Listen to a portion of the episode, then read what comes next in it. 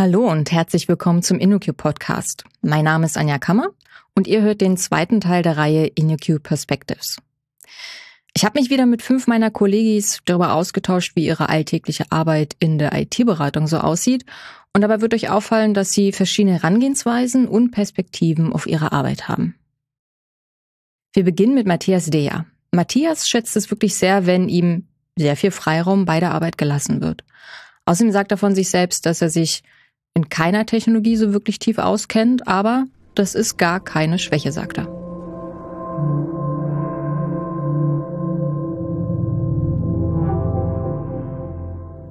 Hallo Matthias. Ja, hallo Anja. Sag mal, wie lange bist du denn schon bei InnoQ und was machst du so den ganzen Tag? Ich bin so ungefähr anderthalb Jahre bei der InnoQ äh, als Senior Consultant, wie wahrscheinlich die meisten. Ich bezeichne mich zum Beispiel meiner Mutter gegenüber oder anderen Leuten, die sich nicht so in der Branche auskennen, vielleicht als Programmierer und Leuten, die ein bisschen mehr wissen, sage ich eben IT-Berater. Hm. Ja, kenne ich. Was hast du denn vor InnoQ gemacht? Vor der InnoQ war ich tatsächlich selbstständig, ebenfalls als IT-Berater, ungefähr zehn Jahre lang. Und dann kam eben die Corona-Krise. Äh, ich habe nicht mehr so die Projekte gefunden, die mir zugesagt haben und äh, habe dann mal die InnoQ gefragt, ob sie mich anstellen will. Aber ist es dann nicht eine krasse Einschränkung für dich, wenn du mal selbstständig warst, dann in einem Unternehmen angestellt zu werden als Berater? Ja, tatsächlich. Das war auch mein größter Zweifel. Ich kannte aber jemanden bei der InnoQ, der mir schon seit ziemlich langen Jahren bekannt ist. Und über den habe ich so ein bisschen gehört, wie das bei der InnoQ zugeht. Habe dann irgendwann festgestellt, dass die InnoQ das einzig mir bekannte Unternehmen war, von dem ich mir vorstellen könnte, mich anstellen zu lassen. Weil ich es wahrgenommen habe, dass die Leute, die bei der InnoQ arbeiten, alle so relativ ähnliche Arbeitseinstellungen haben wie ich und auch ähnlich, ähm, naja, fast schon wie kleine Selbstständige agieren. Wie meinst du das genau, kleine Selbstständige? Also jetzt so diesen alten Chef aus den alten Tagen, wenn man noch kennt, der sozusagen hinterm Schreibtisch steht und einem über die Schulter guckt, alles ganz genau kontrollieren will, was man macht und jede Abrechnung nochmal überprüft. Das kann ich mir überhaupt nicht vorstellen, weil meine Erfahrung ist, je mehr du Leute so einschränkst, je mehr du Leuten misstraust und sie kontrollierst, desto mehr werden sie sich auch unbeholfen verhalten. Mhm. Aber wenn du ihnen Freiheiten gibst, dann gibt es natürlich immer mal wieder Leute, die das auch ausnutzen. Aber die Leute, die sozusagen gerne sich freischwimmen möchten und ihr volles Potenzial erst entfalten können, wenn du sagst, mach mal wie du meinst und mach nicht wie ich meine. Die florieren dann so richtig in so einer Atmosphäre. Mhm. Und das hat mir halt auch so gefallen als Selbstständiger. Ne? Und das habe ich dann bei der InnoQ auch wieder gefunden. Aber mit der Freiheit kommt ja auch sehr viel Verantwortung, mit der man umgehen muss. Ja, das ist richtig. Äh, das ist so vielleicht eine kleine Anekdote. In der Zeit, als ich bei der InnoQ noch ganz neu war, da gibt's natürlich immer so eine Person, die einem dann zur Verfügung gestellt wird als Ansprechpartner, eine Person, die einem alles zeigen soll. Und eine der ersten Fragen, die ich gestellt habe, ist, wie stellt man hier eigentlich einen Urlaubsantrag? Da habe ich noch gar nichts gesehen. Gibt es da vielleicht irgendein Tool im Intranet oder so? Oder gibt es irgendwo ein bestimmtes Formular? Die Antwort war die rhetorische Frage, du kannst doch selber bis 30 zählen, oder? und das hat mir also sehr imponiert und die Geschichte habe ich seitdem auch schon ein paar anderen Leuten erzählt, weil die für mich sinnbildlich ist für die Art, wie man bei der InnoQ arbeitet. Man erlaubt dir, kein Idiot zu sein. Man erlaubt dir, selbstständig, eigenständig zu denken und auch eigenständig zu handeln, weil man zugrunde legt, dass du positiven Einfluss haben willst. Bist du gerade in einem Projekt, von dem du erzählen möchtest? Ja, aktuell habe ich kein Projekt ähm, weil das vorige Projekt eben zu, zu Ende gegangen ist und äh, jetzt gerade keins da ist. Das ist aber kein Problem. In der Zeit äh, wird man natürlich von der InnoQ ganz normal weiter bezahlt und man schaut dann, dass man sich zum Beispiel weiterbildet, dass man sich fit hält, auch geistig äh, und wartet auf das nächste Projekt. Jetzt haben wir darüber gesprochen, dass du schon viel Erfahrung als Berater hast. Aber was genau ist denn so deine Tätigkeit? Hast du irgendwelche Steppenpferde? Mit welchen Technologien beschäftigst du dich? Ja, also ähm, genau, das ist so eine Sache, die mir als Berater immer so ein bisschen schwer fiel, das als auf den Punkt zu bringen. Steckenpferde habe ich natürlich auch wie jeder andere. Äh, ich habe mich zu ein paar Technologien so ein bisschen verliebt. Also zum Beispiel ist das aktuell die Scala-Programmiersprache. Gibt es gerade nicht so viele Projekte mit. Ich komme eigentlich so aus der Java-Welt. Aber im Grunde genommen mag ich alle Technologien. Und ich kenne mich in keiner so richtig tief aus. Also ich bin in nichts der Experte. Äh, ich habe eher so ein sehr breit gefächertes Wissen das ist dann in der Anwendung im Projekt meiner Meinung nach immer wieder nützlich und ich hatte dann auch zum Beispiel als, als ich selbstständig war, immer glückliche Kunden, lässt sich aber ziemlich schwierig beschreiben. Wenn du sagst, es ist einer, der kann alles, aber nicht so richtig gut, hm. ähm, dann werden die Leute erstmal misstrauisch. Das kann aber auch ein Vorteil sein. Ja, genau, es kann auch ein Vorteil sein. Ich, wenn, wenn es jetzt um eine ganz bestimmte Technologie geht, um ganz bestimmte spezifischer, äh, Spezifika, dann lasse ich gern den Experten den Vorrang. Ich dränge mich da nicht vor und ich freue mich, wenn jemand sich super gut auskennt. Ich sehe mich eher in der Funktion zu überlegen, was passt gut zusammen? Gibt es vielleicht Alternativen, die wir übersehen haben? Gibt es irgendwelche Edge Cases, irgendwie gerade so bei Concurrency-Problemen, bei asynchroner Kommunikation? Da sehe ich mich relativ gut drin, solche Dinge zu frühzeitig zu entdecken, bevor sie wirklich zum Problem werden. Ähm, Du hast mich vorhin gefragt, was ich vor der InnoQ gemacht habe. Diese Frage habe ich sehr wörtlich genommen und dir gesagt, was ich unmittelbar vorher gemacht habe. Aber ich wollte noch mal kurz, wenn es in Ordnung ist, ein bisschen weiter ausholen und sagen, wie ich zur IT gekommen bin. Ähm, das war nämlich nicht unbedingt der gewöhnliche Weg. Ich habe erstmal damals angefangen zu studieren, ungewöhnliches Fach auch Computerlinguistik und künstliche Intelligenz an der Universität Osnabrück. Da war ich ziemlich gut drin. Meine Professoren haben mich auch vorgeschlagen für die Studienstiftung des deutschen Volkes für ein Stipendium, das ich leider nicht bekam, obwohl ich in der engeren Auswahl war. Es gab aber zu viele Leute, das Los entschied gegen mich. Und es hat mich damals immer sehr gestört, ähm, dass ich einen ziemlich hohen BAföG-Satz bekam und also das Gefühl hatte, während ich hier studiere, sammle ich Schulden an. Mhm. War ja nicht nur ein Gefühl, sondern auch die Realität. Ah. Und es ergab sich dann, dass ich eine gute Gelegenheit fand, als Student irgendwo zu arbeiten, auch mit Computern was zu tun zu haben. Ich war dann sozusagen der einzige, die einzige Person in der Firma, die was mit Computern konnte als studentische Hilfskraft. Äh, und da habe ich dann für studentische Verhältnisse auch gar nicht mal so schlecht verdient und bin einfach dabei geblieben. Irgendwann habe ich mich dann beworben bei einer Consulting-Firma. Äh, die haben mich dann ähm, trotz des fehlenden Studienabschlusses genommen und so war ich dann eine ganze Weile nicht mehr an der Uni und habe mich dann irgendwann exmatrikuliert und so ist es bis heute geblieben. Ah, das heißt, du hast äh, gar keinen Abschluss gewollt. Ich hätte natürlich schon einen gewollt und aus heutiger Sicht würde ich zu jedem, der sich auf dem gleichen Weg befindet, sagen, mach auf jeden Fall deinen Abschluss. Mhm. Das ist, also einmal war die Welt damals ein bisschen anders. Es gab nicht unbedingt so viele Bewerber, wie man es jetzt zum Teil in manchen Bereichen hat. Wenn es weniger Bewerber gibt, dann guckst du dir die einzelnen Bewerber persönlicher an. Und dann kannst du auch den einen rausfischen, der jetzt vielleicht nicht die guten Noten hat, nicht den tollen Abschluss hat, aber der was auf dem Kasten hat. Und du kannst auch die Leute identifizieren, die vielleicht super Noten haben, aber jetzt nicht so zu dem passen, ähm, was du mit deiner Firma gerade vorhast. Das ist natürlich anders, wenn du viel mehr Bewerber hast, wie es vielleicht heutzutage manchmal der Fall ist. Darum würde ich also jedem raten, wenn du das einen guten Abschluss machen kannst, dann mach es. Aber wenn du es nicht kannst und dich in einer Situation befindest, wie vielleicht ich damals, dass du dich so ein bisschen weder ganz hier noch ganz da empfindest oder so zwischen zwei Stühlen sitzt, verzage nicht. Denn wenn du dich gut verkaufst, wenn du dir deiner Talente bewusst bist, äh, wenn du weißt, was du kannst, selbstbewusst auftrittst und auch ganz klar sagst, das und das kann ich eben nicht so gut, dann werden dich die Leute ernst nehmen und dann werden sie erkennen, was an dir gut ist. Mhm. Und du wirst am Ende in eine Position kommen, die zu dir passt. Ja, so wie bei dir. Ne? Du kannst schlaue Fragen stellen, du kannst Dinge miteinander verbinden, wo vielleicht Fachidiotinnen äh, nicht drauf kommen. So, wenn man ein breites Spektrum an Wissen hat, was vielleicht nicht ganz so tief geht, dann äh, kann man auch sehr erfolgreich sein in dem, was man tut. Genau. Das war vielleicht auch ein bisschen so mein Wunsch ähm, an dieses Interview.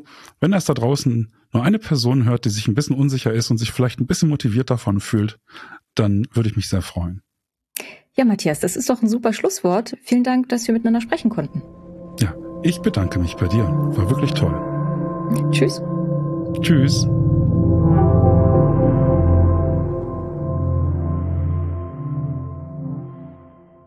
Als nächstes habe ich mit Joy Heron gesprochen. Joy, die sagt, dass sie Zeit allein braucht, um Dinge gründlich zu durchdenken und das klappt am besten durch asynchrone Zusammenarbeit und zum Beispiel durch den Prozess des Herunterschreibens von Code. Hallo Joy. Hallo. Sag mal, du arbeitest schon eine ganze Weile bei uns, oder? Also ich arbeite seit sieben Jahren bei InnoQ. Mhm. Was machst du so? Ja, also ich bin ein bisschen, also, also ich bin Fullstack-Entwicklerin. Ich mache in der letzten Zeit konzentriere ich mich eher auf Frontend, vor allem im Bereich Accessibility, Barrierefreiheit.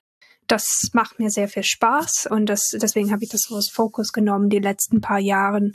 Äh, mache aber auch gern CSS, Responsive Design, HTML, aber auch manchmal so Backend-Themen, äh, zum Beispiel irgendwie OpenID Connect einrichten, Clients einrichten, so, so, sowas. Also irgendwie wirklich alles vom unten im Stack bis zum Frontend. Ja, das hört sich ziemlich umfassend an. Man kennt dich aber auch von Konferenzen und dem einen oder anderen Podcast. Mit welchen Themen beschäftigst du dich denn bei den Podcasts? Sind es dieselben Themen? Ja, so ähnliche Themen. Also ich bin eine von den Hosts von den Case Podcast. Das habe ich seit, also ich habe seit länger nicht mehr so viel da gemacht. Ähm, ich weiß nicht, wenn ich da die Gelegenheit habe, mit ähm, die Zeit habe, könnte ich mir vorstellen, das wieder zu machen.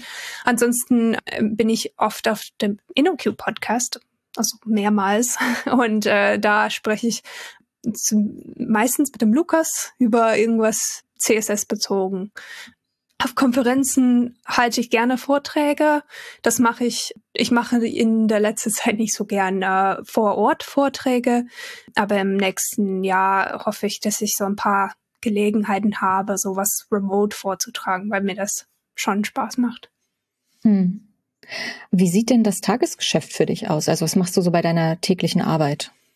Also ich bin in Projekten unterwegs, wo ich sehr viel Entwicklungsarbeit mache, so manchmal auch so ein bisschen Architekturarbeit, aber hauptsächlich bin ich als Entwickler in den Projekten eingeplant und ja, mache das sehr gerne. Also ich, ich, ich entwickle am liebsten und dann, wenn ich andere Dinge tun muss, dann mache ich die auch. Aber Entwicklung ist so die erste Liebe. Hm, ja. Ähm, arbeitest du da in einem Team oder alleine? Ich arbeite im Team. Und wie unterscheidet sich so deine Arbeitsweise von der Arbeitsweise deiner Kolleginnen?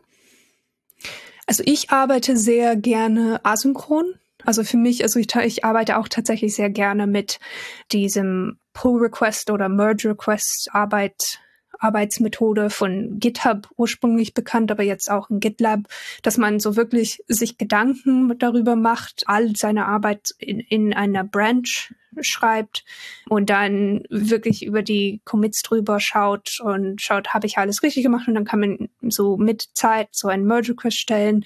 Andere Kollegen können ähm, darüber schauen, wenn sie Zeit haben und dann ist es nicht, ja, hat man immer die Zeit darüber nachzudenken und sowas Gutes zu produzieren. Das bedeutet, es gibt schon äh, Kolleginnen in deinem Team, die das anders machen und anders praktizieren ich habe aktuell so zwei Projekte. Also in einem Projekt arbeiten wir alle ziemlich asynchron, in einem anderen Projekt eher auch, aber es gibt manchmal eher der Fall, dass, dass wir gerne so zusammen irgendwie mit Pair Programming oder sowas Kleines machen. Ähm, hm. Ja.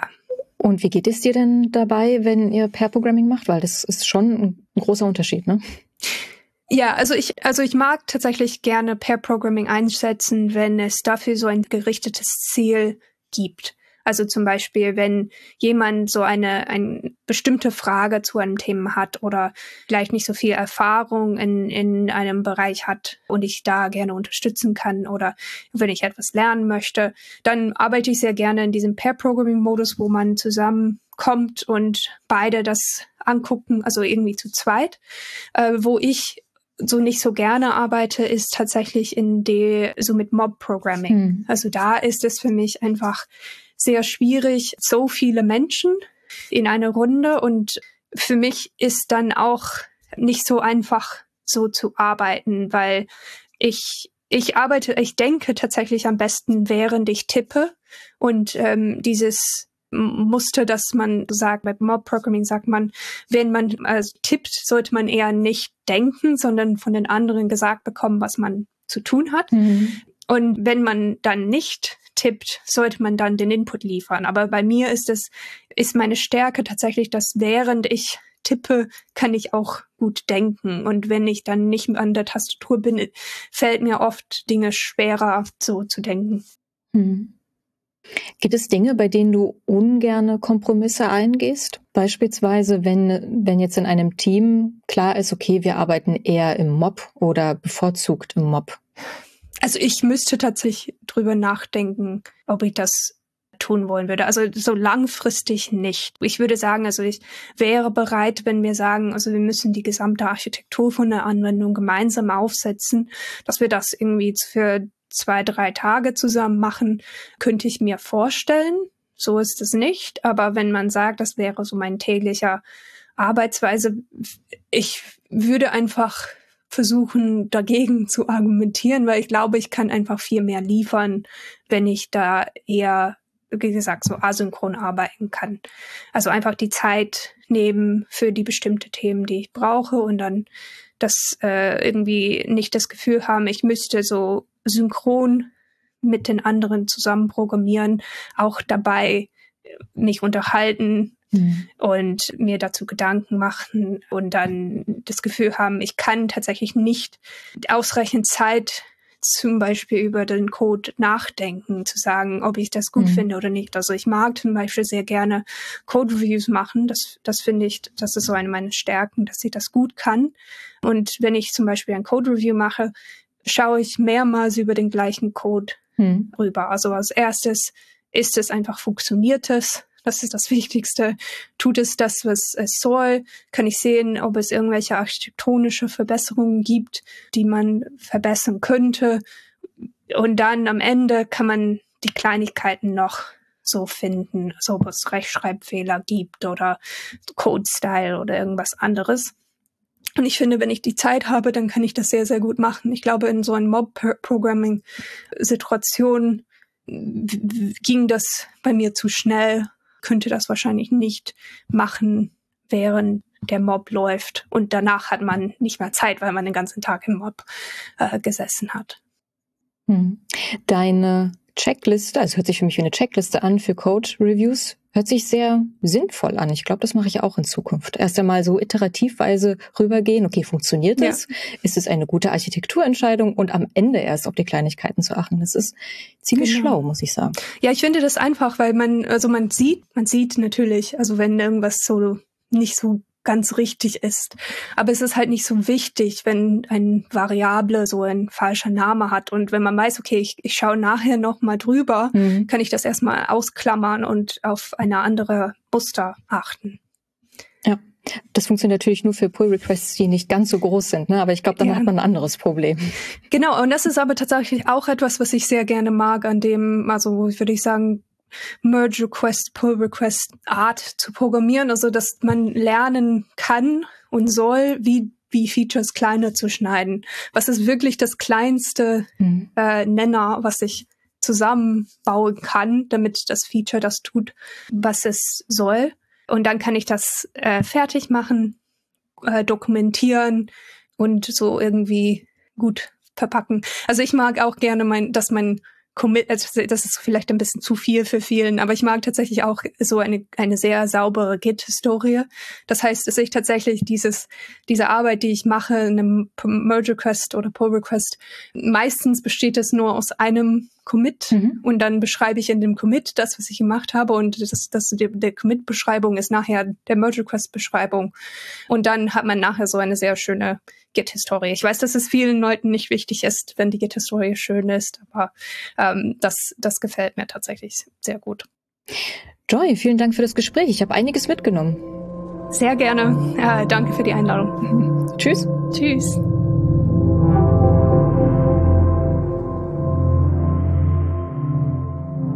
Das nächste Gespräch habe ich mit Markus Harrer geführt. Markus unterscheidet sich von den meisten Consultants bei InnoQ, denn er arbeitet nicht wirklich in einem Entwicklungsteam, sondern vorrangig allein und beratend bei Kundinnen und gibt halt auch Schulungen. Die Besonderheit bei seiner Arbeit besteht darin, dass er für alle erdenkliche Fälle bestens vorbereitet ist. Markus, erzähl mal, wie lange bist du schon bei InnoQ und wie sieht deine alltägliche Arbeit so aus? Ja, ich bin jetzt schon seit viereinviertel Jahren bei InnoQ mittlerweile, seit September 2018. Und was mache ich? Ja, ich bin, ich sage mal ganz kurz, der reisende Berater, also zumindest früher vor Corona, jetzt der virtuell reisende Berater. Und ich gehe zu ganz vielen unterschiedlichen Kunden, um die einfach weiterzuhelfen. So, und das eben in diversen Dingen. Richtung Softwaremodernisierung, Richtung Software-Diktur anschubsen oder auch bei der Unterstützung, bei der Ausbildung, bei der Konzeption von Trainings oder beim Durchführen von Trainings. Also ganz viel Zeug, kunterbunt gemischt. Und das ist das, was ich so mache bei InnoQ. Das ist interessant, weil das ist ja anders, als die meisten von uns arbeiten. Ne? Also die meisten von uns arbeiten in so mittel- bis langfristigen Projekten als Teil eines Entwicklungsteams. Ne? Die meisten, nicht alle. Ähm, bei dir ist das ja anders das bedeutet, dass deine Aufträge ja auch eher so kürzer sind, ne? also so, so eher auf Trainingsbasis, Review-Basis. Das sind ja nur wenige Tage bis maximal zwei Wochen oder so. Ja, ist genau richtig. Also ich sage immer, mühsam ernährt sich das Eichhörnchen. Also ich, oder ich, ich nehme diesen Long Tail vielleicht, wenn das jemand mal sagt. Also ich nehme immer ja, also Resterampe ist ja nicht das richtige Wort, aber ich nehme immer das, was äh, nicht so lange ist, wo man sich nicht so, ja, halbes Jahr, jahreweise irgendwie beschäftigen kann damit, sondern eher die, die kleineren Beratungsaufträgen. Äh, und das ist das was, was mich total fasziniert, denn das ist total wie Abwechslung für mich. Und dadurch, dass ich, ich sag mal so, schon ein bisschen was gehört habe und gesehen habe da draußen in der Welt, habe ich da auch keine Berührungsängste. Also das, das ich mag das im Gegenteil. Also ich, ich, ich kann mir das nicht wirklich mehr so gut vorstellen, tagtäglich immer, also sehr regelmäßig zu programmieren, beziehungsweise immer am gleichen Projekt mitzuarbeiten über einen längeren Zeitraum. Ähm, ich brauche mittlerweile diese, diese Abwechslung.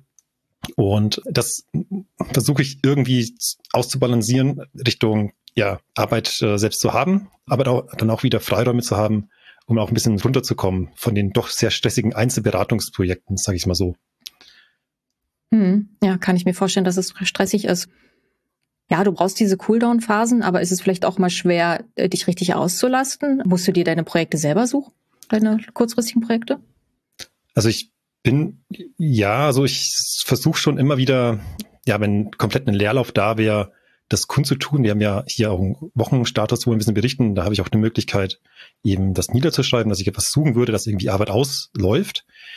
Aber ähm, im Endeffekt, ja, habe ich ja noch ein zweites Standbein. Das ist ja dann Trainings an sich. Das lastet mich zeitlich einigermaßen aus, aber auch vom, ja, also Umsatz her ist ja kein Geheimnis, dass wir so äh, Bonusziele haben, die wir versuchen irgendwie zu erreichen. Das funktioniert damit auch ganz gut und bietet mir so eine, so eine Grundbasis, so eine, so, so eine Zuversicht, die ich dann übers Jahr habe, um zu sehen, ich komme da voran, ich erreiche meine Ziele. Und dann ist es nicht so ganz so krass, dass man immer gucken muss, wo man, wo man so bleibt während des Jahres. Natürlich braucht man da viel Planung auch und muss auch ein bisschen so taktieren. Also ich habe zufälligerweise gestern meine äh, Auslastungsplanung vorgenommen für, für, ja, für, für dieses Jahr, um mal zu gucken, dass ich einerseits nicht zu wenig mache, aber auch nicht zu viel. Also ich meine, es bringt auch nichts, wenn ich irgendwie nachts um zehn irgendwelche Vorträge noch vorbereite oder für einen Kunden äh, irgendwelche Präsentationen äh, noch erstelle, sondern das muss auch immer sehr gut in Balance gehalten werden, um sich da nicht selbst irgendwie zu überarbeiten. Also das muss, mhm. da muss eben noch einen besonderen Wert irgendwie, finde ich, drauflegen, um ja da auch äh, gut mit umgehen zu können, diesen Einzelberatungsaktivitäten zusammen mit den Trainings. Mhm wenn man dich kennt, dann weiß man ja, dass du ein sehr bescheidener Mensch bist. Ne? Du, du, du teilst gern dein Wissen, du teilst gern Material, du organisierst interne Workshops, damit auch deine Kolleginnen davon teilhaben, was du so an Trainingsvorbereitung machst und an Workshops gibst. Ich glaube, das ist genau das gegenteilige Bild, was man so normalerweise von so typischen Beratungspersonen hat, die halt nicht mehr entwickeln, sondern nur noch beratend tätig sind und das in Eigenregie. Ja, also ich habe irgendwann mal den, also vielleicht zwei Dinge dazu. Ich habe irgendwann den, den altbekannten Spruch gehört, ähm, Wissen ist das Einzige, das sich vermehrt, wenn man es teilt. Ich glaube, das hat mich ein bisschen angespornt. Und auch wurde ich mal am Anfang meiner Konferenzkarriere für jemanden zur Seite genommen und wurde mir gesagt, Markus, bleib bescheiden. Der Rest kommt schon. Das war wirklich so ein sehr cooler Cooldown, kann man schon fast sagen, der mich da auch mhm. ähm, am Boden irgendwie gelassen hat. Und ich glaube, diese Kombi, das Wissen teilen und auch nicht irgendwie abzuheben, das hat sich bisher ganz gut bewährt und ja, macht mir auch Spaß. Also ich gern teile ich auch bei den Kollegen, wenn ich irgendwas gefunden habe, was ich cool finde, das intern. Ähm, ich habe ja auch die Zeit, auch mit diesen Konferenzthemen Konferenzgeschäft oder Workshopgeschäft, da eben auch Dinge weiterzuentwickeln, aufzubereiten für andere. Und das mache ich einfach auch gern. Mhm. So das Bild, was ich von so einer typischen Beratungsperson habe, ist so ein sehr extrovertierten, etwas lauteren Menschen, der sich zu schade ist, Code anzufassen und sagt, wo es lang geht. Aber wenn ich mir dich angucke, dann bist du genau das Gegenteil. Findest du das auch? Oder wie unterscheidet sich denn die, die Arbeitsweise, glaubst du, von dir, wie die dieses typischen Bildes, das sich so in meinem Kopf gebildet hat? Ja, lass mal überlegen. Das ist eine sehr gute Frage erstmal. Ja, also der Eindruck kann schon entstehen, aber irgendwann, glaube ich, habe ich mir auch überlegt, dass ähm, das Thema oder die Themen, die ich so beackere, dieses Thema Softwaremodernisierung oder auch die Analyse von Softwaredaten, um da auch voranzukommen mit der alten Software, die man so entwickelt hat, das war für mich irgendwann so ein wichtiges Thema einfach. Das, das hat mich auch so richtig beschäftigt und äh, da habe ich mich richtig reingefuchst auch und viel ähm, ja selbst gemacht auch und habe auch gesehen, dass das auch äh, ziemlich cool funktionieren kann was ich denn da so tue. Und da war es mir einfach wichtig, den Leuten zu zeigen und vielleicht auch ja, ein Stück weit Hoffnung zu geben, dass man mit diesen Methodiken auch selbst weiterkommt. Und da hilft es ja nicht irgendwie, das nur für sich zu behalten, sondern da muss man einfach raus. Und hm. glücklicherweise gibt's ja da diverse Möglichkeiten, das zu tun. Also ich habe jahrelang äh, war ich nur auf Barcamps unterwegs und habe beispielsweise auch Vorträge von anderen gehalten. Die habe ich vorher angeschrieben, weil die ein cooles Thema hatten und dachte mir, das kann ich nie so gut rüberbringen und so, was die da so erzählen.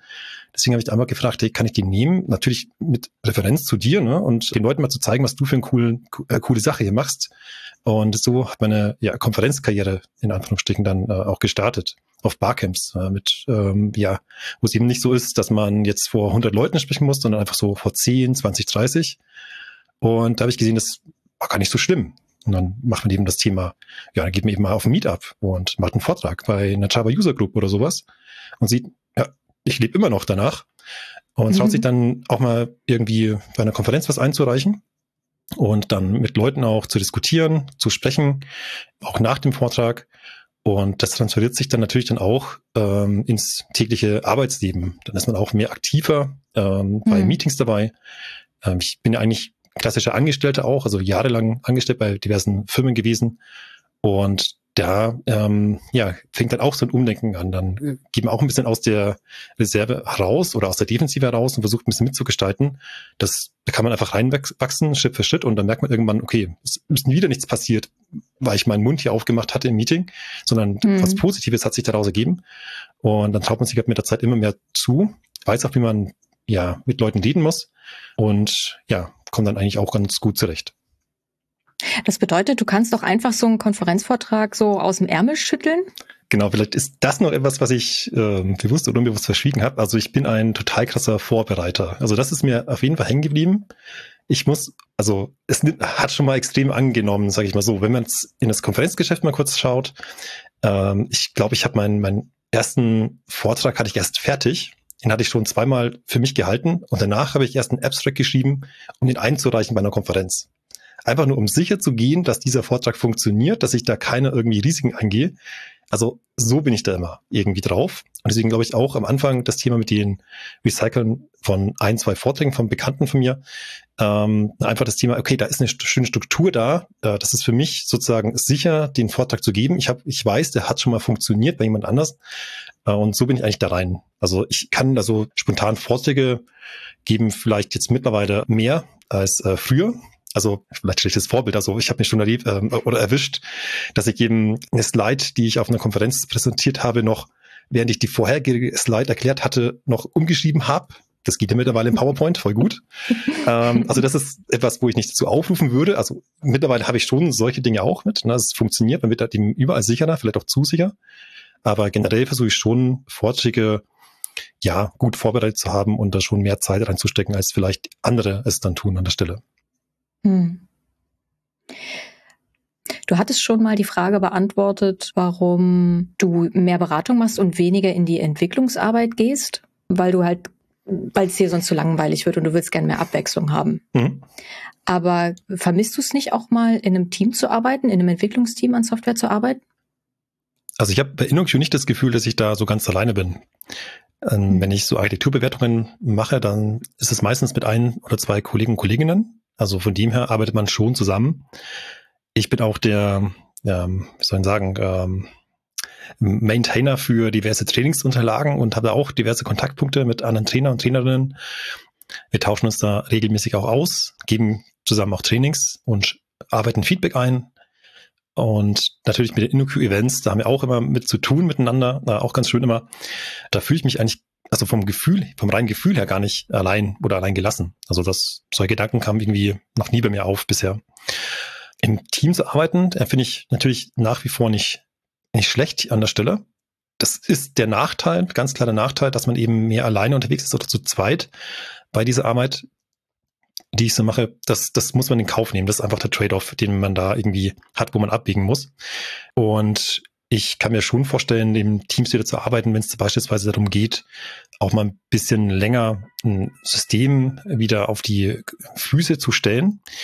Aber da muss es auch wieder irgendwann ein Ende haben. Also das, weil vielleicht andere Kunden warten, äh, die man da auch mal ein bisschen weiterhelfen kann. Und die würden da irgendwie zu kurz kommen. Also das, das ist irgendwie so ein komisches Gefühl, dass ähm, ich dann, wenn ich da länger gebunden bin, anderen Leuten irgendwie nicht weiterhelfen kann. Ganz komisch irgendwie. Ähm, aber das macht so aus, dass ich dann eben auch nicht in längerfristigen Teams wahrscheinlich dann auch ähm, mit drin sein kann, weil ich mir sonst immer so viel, so viel rausziehen müsste aus dem Team, was vielleicht auch ein bisschen so negativ dann auf das, auf das, auf die Zusammenarbeit sich dann niederschlagen kann. Ja, gut. Ja, vielen Dank, ähm, dass ich mit dir sprechen durfte. Es war sehr interessant. Ja, vielen Dank für die Einladung, Anja. Gerne. Tschüss. Danke, ciao.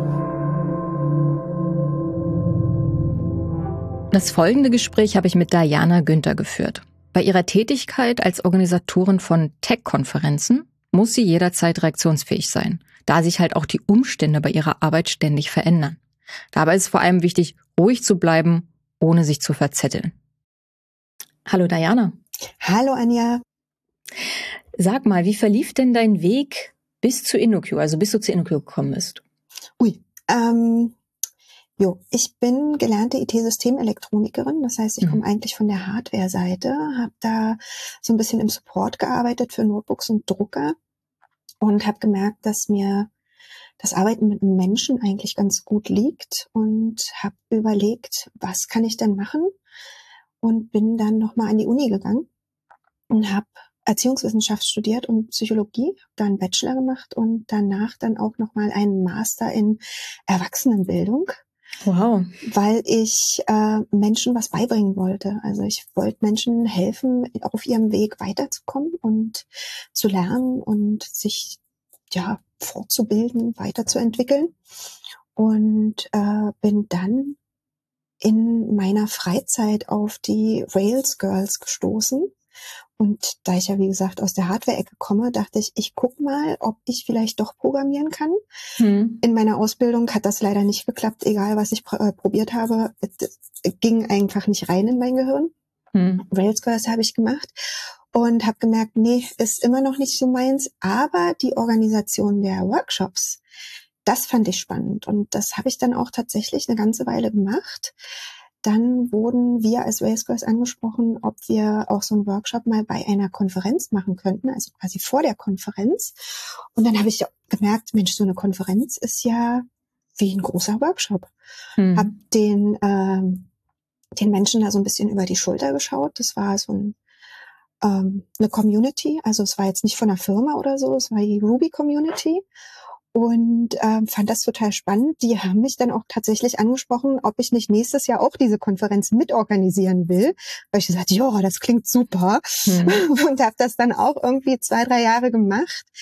Und dann ist mein äh, letzter Arbeitgeber auf mich ähm, zugekommen, hat gesagt, hier, ähm, wir brauchen jemanden in Berlin. Lustigerweise ist dieser Kontakt zustande gekommen über Oliver von InnoQ, Oliver Wolf. Mhm. Und das heißt, äh, also InnoQ kannte ich von der Konferenz, die ich da organisiert habe. Und das heißt, so ein bisschen bin ich schon länger mit InnoQ verbandelt. Ähm, die Firma, für die ich dann gearbeitet habe, hatte auch kein ähm, Büro in Berlin. Und dann meinte Oliver, naja, dann kannst du ja bei uns im Büro sitzen, bei InnoQ. so, ja, super, klar. Und dann habe ich quasi aus dem InnoQ-Büro ähm, für meine Firma gearbeitet und habe da halt auch dann so richtig Konferenzen als meinen Job organisiert. Ja, und dann ähm, irgendwann kam Corona und ähm, ich hatte, äh, habe dann privat eine kleine Auszeit genommen. Die kleine Auszeit ist jetzt zweieinhalb Jahre alt. und ähm, ja, und irgendwann habe ich gedacht, okay, jetzt möchte ich mal gerne irgendwie woanders hin, was anderes machen und bin dann tatsächlich wieder mit Oliver zusammengekommen und bin vor einem Jahr ungefähr dann bei einer InnoQ auch als Event- und Konferenzmanagerin gelandet.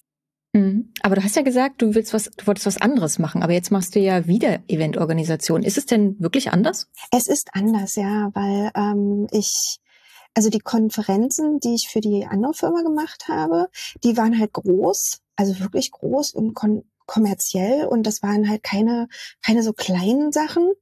Und bei der InnoQ ist es so, dass ich halt die internen Events mit organisiere, die ja also im Vergleich zu dem, was ich vorher gemacht habe, schon relativ klein sind. Und auch die Konferenzen, bei denen InnoQ mit dabei ist, um die zu organisieren, sind kleiner und mehr so in den Community-Bereich äh, gehend, wo ich ja eigentlich herkomme, ne, von hm. Wales Girls und der anderen Community-Konferenz oder Konferenzen. Und das finde ich tatsächlich, fand ich dann spannend, mal wieder so in die, also wieder in, auf die andere Seite zu gehen, mehr oder weniger, und zu gucken, hm, was kann man denn da jetzt noch äh, verändern, an welchen Stellschrauben kann man drehen, was kann man da anders machen. Genau. Mhm. Arbeitest du bei der Eventorganisation eigentlich im Team? Also ich meine, äh, für äh, unsere Inokio-Events, äh, glaube ich, brauchst du nicht wirklich ein Team, oder? Aber wenn du diese großen Events organisiert hast, hattest du dann ein Team von Mitarbeitenden? Ja, also bei den ähm, bei den Community-Events war das so, dass wir meistens äh, alle zusammen die ganzen Aufgaben gemacht haben. Aber bei der äh, Firma, bei der ich vorher gearbeitet habe, wurden die einzelnen Aufgaben tatsächlich verteilt. Also ich war Conference Manager. Das hieß, ich habe mich um die großen Dinge gekümmert, wie die Venue und alles, was damit zu tun hat, also den Veranstaltungsort. Ähm, Essen, Aufteilung der Räume, Sitzen, äh, Sitzmöglichkeiten und so weiter und so fort. Dann hatte ich aber noch ein, äh, eine Kollegin für die Sponsoren, eine Kollegin für die äh, fürs Marketing, eine Kollegin für Community Outreach. Ähm, und das ist äh, bei den großen Konferenzen, die so sind, ist es normalerweise immer so, dass sich die Aufgaben entweder geteilt werden oder dass einer für eine bestimmte Aufgabe verantwortlich ist. Und das machen wir bei unseren Events auch so, dass ähm, halt einer für die Technik zuständig ist, einer fürs Hotel, der nächste dann für, für die Restaurants oder jemand macht Hotel und Restaurants zusammen. Das kommt dann immer ganz auf das Team an. Und ja, ich arbeite total gerne im Team, weil dann kann man sich nämlich auch austauschen. Ist nicht so schön, wenn man die ganze Zeit so im eigenen Saft schmort mhm. und dann nicht so richtig weiß, hm, ist das jetzt so, ist das gut für alle oder nicht? Also ich würde sagen ja, aber ich brauche noch mal zwei, drei andere Stimmen dazu. Hm, ja. Ja, Feedback ist super wichtig. Hm. Als Eventorganisatorin musste ja auch sehr strukturiert arbeiten, oder? Ich stelle mir das so vor, man muss halt sehr viel im Voraus planen und sehr strukturiert sein. Ja, man braucht schon einen Plan, weil ähm, also jeder, der schon mal auf einem Event, so wie einer Konferenz oder auch einer großen Hochzeit war, ist ja auch nichts anderes als ein Event, ne? Der weiß, dass ich äh, sowas an bestimmte Zeiten halten muss. Also es ist halt klar, dann und dann gibt's Essen, dann und dann wird ein Vortrag gehalten, ähm, dann und dann sind Pausen und wer muss eigentlich wann wo sein, wer ist für was verantwortlich und so weiter. Da muss es natürlich eine Struktur geben. Und äh, das sieht dann hoffentlich vor Ort auch so aus wie äh, ein choreografierter Tanz, sage ich mal, mhm. wo ja. jeder weiß, wer wo wann zu stehen hat und äh, welche Schritte gemacht werden muss. Also muss vorher natürlich auch alles organisiert sein. Also die Choreografie muss stehen. Wie die Choreografie allerdings zustande kommt, also dass alle richtig stehen und dass alle richtig tanzen, ist eine ganz andere Geschichte. Aha, okay. Also ich kann ja mal kurz aus, aus, äh, aus dem Nähkästchen plaudern. So ein Tag bei mir ist jetzt nicht so strukturiert, wie man sich das vorstellt. Also zum Beispiel, während ich mit dem Veranstaltungsort telefoniere, kommt eine E-Mail vom Caterer rein oder eine Speakerin sagt für die Konferenz ab und es muss Ersatz gefunden werden.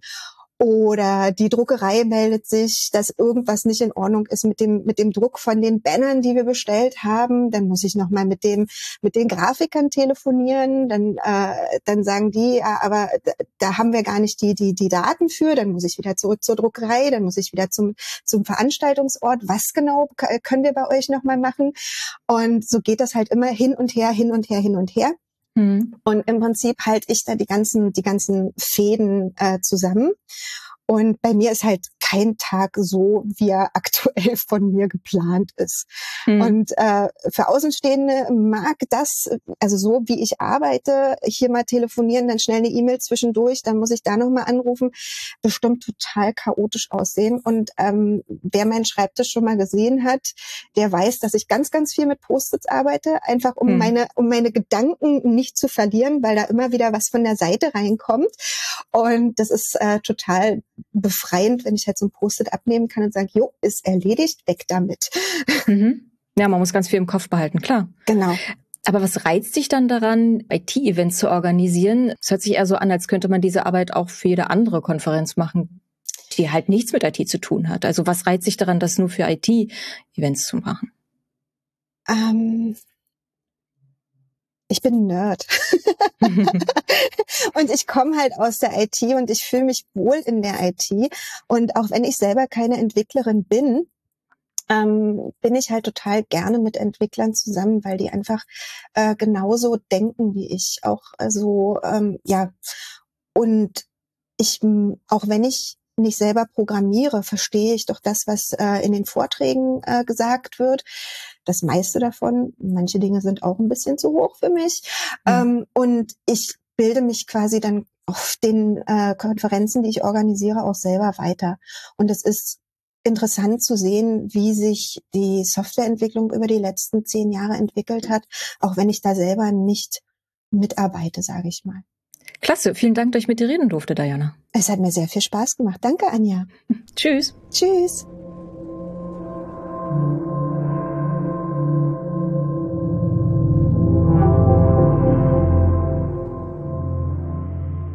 Mein letztes Gespräch habe ich mit Lena Kratz geführt. Lena stellt sich ganz in den Dienst ihres Teams und bezeichnet sich dabei selbst als Schmiermittel, um ihr Team so optimal zu unterstützen. Hallo Lena. Hi Anja.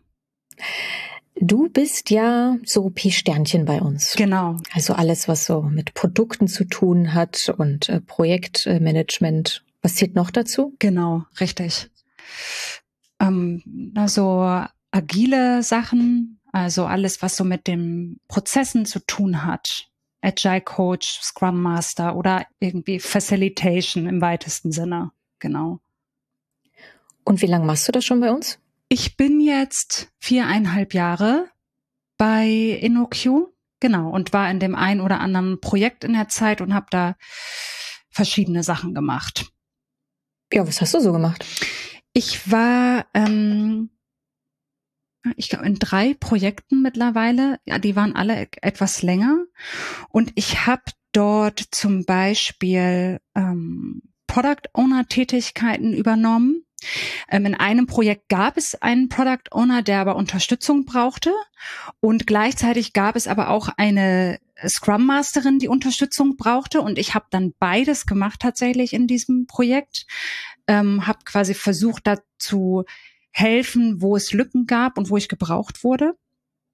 Ich habe dann ein bisschen versucht, die zu coachen, eben in die eine oder andere Richtung und habe unterstützt, dass die mit ihren Sachen vorankamen. In einem anderen Projekt war ich die Product Ownerin und jetzt im letzten Projekt tatsächlich war ich als Scrum Masterin unterwegs. Das hat mir auch mhm. richtig viel Spaß gemacht. Und da hatte ich das Gefühl, das ist nochmal so ein anderer Schwerpunkt. Das ist sehr teamlastig gewesen, wenig fachlich ähm, und auch wenig technisch, sondern wirklich so ähm, mit sich so auf die Gruppe zu konzentrieren ähm, und wie die gut zusammenarbeiten können. Das fand ich super tatsächlich. Hm. Vor InnoQ hast du ja auch mit Gruppen gearbeitet. Erzähl doch mal von deinem Hintergrund. Genau, ich habe ähm, Sozialwissenschaften studiert in Hamburg und ähm, habe anschließend über einen Umweg, ich habe dann erstmal eine Zeit lang in der Psychiatrie gearbeitet, tatsächlich auf der Station für Jugendliche und habe dann anschließend irgendwann den Arbeitgeber gewechselt und habe dort mit Gruppen gearbeitet, wo junge Erwachsene teilgenommen haben. Junge Erwachsene äh, sage ich deshalb, weil die waren zwischen 18 und 25 und das ist ziemlich nah noch an der Pubertät und an der Jugendlichkeit und es ist ähm, tatsächlich sind die erwachsen, aber irgendwie auch noch nicht. So. Mhm. Deswegen ist das ein bisschen so eine spezielle Gruppe, finde ich. Und die kamen alle mit unterschiedlichen Voraussetzungen in diese Gruppen und die wollten aber alle Fuß fassen, also eine Ausbildung anfangen oder äh, ähm, abschließen, erstes Geld verdienen, vielleicht noch mal einen Schulabschluss machen. Und die kamen alle mit, ja, mit unterschiedlichen Voraussetzungen und schwierigen Voraussetzungen vor allen Dingen. Und mhm. wir haben diese Gruppen da angeboten, wo es darum ging, sich auszutauschen und sich gegenseitig zu supporten, auch in diesen Gruppen, Ziele zu erarbeiten, sich Feedback zu holen. Und ich habe unter anderem diese Gruppen geleitet und moderiert. Genau. Gut, also Feedback geben und Ziele definieren, das hört sich schon nach deiner alltäglichen Arbeit an, oder? Ja, genau. Das ist auch gar nicht so weit weg davon tatsächlich. Mhm. Also es sind halt auch es, es sind Menschen, die miteinander kommunizieren. Es geht inhaltlich vielleicht, also natürlich geht es um andere Sachen mhm. und es ist auch, es ist auch, der Unterschied ist, dass die, die Gruppenarbeit, die ich vorher gemacht habe, war sehr bezogen auf die Probleme auch, mit denen diese jungen Erwachsenen kamen. Das war immer auch irgendwie im Vordergrund, ne? warum es bis, warum es bis jetzt noch nicht so richtig klappt wie geplant. Und der Schwerpunkt ist jetzt ein bisschen anders. Das ist jetzt auch nicht so sehr auf so einer Beziehungsebene. Diese Gruppenarbeit mhm. vorher war sehr beziehungslastig und dadurch auch sehr anstrengend. Und das, was ich jetzt mache, da geht's auch genau um Ziele, es geht um Feedback geben, es geht um Kommunikation, aber ähm, es ist ein bisschen, wie sollte ich das äh, ausdrücken? Es ist ein bisschen sachlicher. Ja. Ja, genau. Wie kommt es denn dazu, dass du zur IT gewechselt bist? Ich habe in meiner ähm, Studentinnenzeit, da bin ich vom tiefsten Land nach Hamburg gezogen und habe dort bin dort in einem Studentenwohnheim untergekommen und das war sowieso schon ein Kulturschock für mich, nach Hamburg zu kommen. Aber dann war ich in einem Studentenwohnheim, wo ich mit fünf äh, Menschen zusammen gewohnt habe, die alle an der Technischen Universität waren. Und einige davon haben auch weiß nicht genau, wie der Studiengang hieß, aber irgendwie Informatik studiert. Hm. Und ich war die einzige, die was Sozialwissenschaftliches studiert hat. Und das war also eine ziemlich wilde Mischung für mich. Und ich, ich hatte von da an immer viel, relativ viel Kontakt zu IT-Lern, weil die hatten natürlich auch ihre Kommilitonen aus der Uni und die waren dann auch ständig da irgendwie bei uns. Und tatsächlich habe ich auch immer noch Kontakt zu denen. Also das ist irgendwie so eine Gruppe, die irgendwie bestehen geblieben ist. Und ja, und so hatte ich immer schon irgendwie so einen Link zu, zu Menschen, die programmieren können. Ja. Und, und so kam letzten Endes auch diese, ähm, diese Idee, mich überhaupt bei InnoQ zu bewerben, kam auch tatsächlich von einer Person, die auch programmieren kann. Und ich hatte halt erzählt, dass ich eigentlich gerne was machen würde, was nicht ganz so viel Beziehungsarbeit bedeutet, mhm. weil ich in der Zwischenzeit auch Kinder bekommen hatte und, und äh, zu Hause schon viele Beziehungen hatte, sozusagen. Und da wurde mir dann nahegelegt, da hat irgendjemand mal gesagt, hier InnoQ, das ist ein super Laden, guck dir das mal an, guck, geh mal auf die Webseite, vielleicht bewirbst du dich einfach mal. Und dann habe ich gedacht, okay, was soll schon schiefgehen? Mhm. Ich kenne da niemanden. Also selbst wenn die denken, was ist das denn für eine, dann, pff, dann ist das halt so. Und dann habe ich äh, mich einfach beworben. Und tatsächlich, ja, war das der Anfang meiner InnoQ-Geschichte. Wunderbar. Also das bedeutet, du konntest dort äh, mit deiner Kommunikationsfähigkeit punkten, weil das ja genau dein Beruf ausmacht.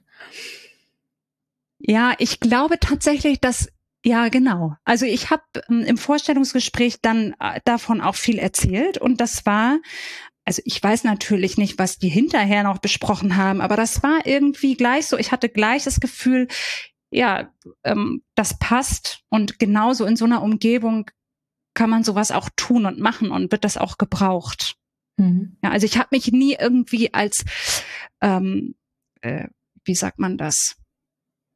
Paradiesvogel oder irgendwie was ganz Außergewöhnliches gefühlt, sondern ich habe immer während meiner Zeit bei InnoQ gedacht, ja genau, das so eine Rolle passt hier auch.